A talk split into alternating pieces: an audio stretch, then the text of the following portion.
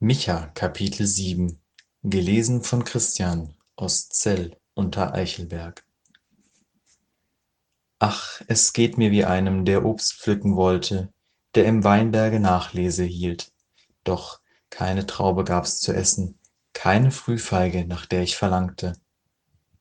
Die frommen Leute sind weg in diesem Lande, und die Gerechten sind nicht mehr unter den Leuten. Sie lauern alle auf Blut, ein jeder jagt den anderen, dass er ihn fange.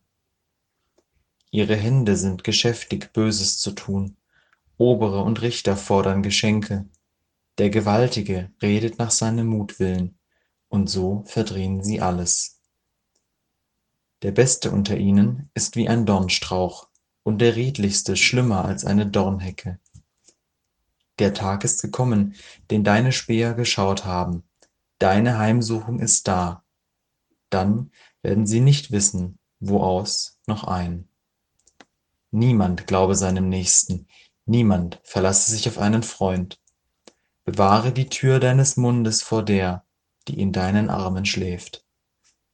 Denn der Sohn verachtet den Vater, die Tochter widersetzt sich der Mutter, die Schwiegertochter ist wieder die Schwiegermutter, und des Menschen Feinde sind seine eigenen Hausgenossen. Ich aber will auf den Herrn schauen und harren auf den Gott meines Heils. Mein Gott wird mich erhören.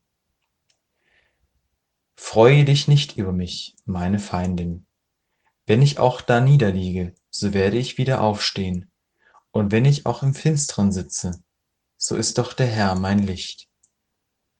Ich will des Herrn Zorn tragen, denn ich habe wider ihn gesündigt, bis er meinen Rechtsstreit führe und mir Recht schaffe. Er wird mich ans Licht bringen, dass ich meine Freude an seiner Gerechtigkeit habe. Meine Feindin wird sehen müssen und in Schande dastehen, die jetzt zu mir sagt, wo ist er, der Herr dein Gott? Meine Augen werden sehen, dass sie dann wie Dreck auf der Gasse zertreten wird. Es kommt der Tag, da werden deine Mauern gebaut werden, der Tag, an dem die Grenzen sich weiten.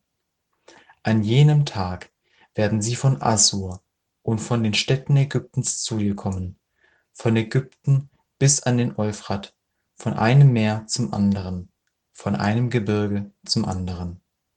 Die Erde wird wüst sein, ihrer Bewohner wegen, um der Frucht ihrer Werke willen. Weide dein Volk mit deinem Stabe, die Herde deines Erbteils, die da einsam wohnt im Walde, mitten im fruchtbaren Lande.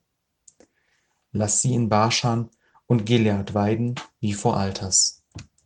Lass uns Wunder sehen, wie zur Zeit, als du uns aus Ägyptenland zogst. Dass die Völker es sehen und zu Schanden werden in ihrer ganzen Macht und die Hand auf ihren Mund legen und ihre Ohren taub werden. Sie sollen Staub lecken wie die Schlangen und wie das Gewürm auf Erden. Zitternd sollen sie hervorkommen aus ihren Verstecken. Dem Herrn, unserem Gott, sollen sie ängstlich sich nähern und sich vor dir fürchten. Wo ist solch ein Gott, wie du bist, der die Sünde vergibt und er lässt die Schuld denen, die geblieben sind als Rest seines Erbteils, der an seinem Zorn nicht ewig festhält, denn er hat Gefallen an Gnade. Er wird sich unser wieder erbarmen, unsere Schuld unter die Füße treten und alle unsere Sünden in die Tiefen des Meers werfen. Du wirst Jakob die Treue halten und Abraham Gnade erweisen, wie du unseren Vätern vor Zeiten geschworen hast.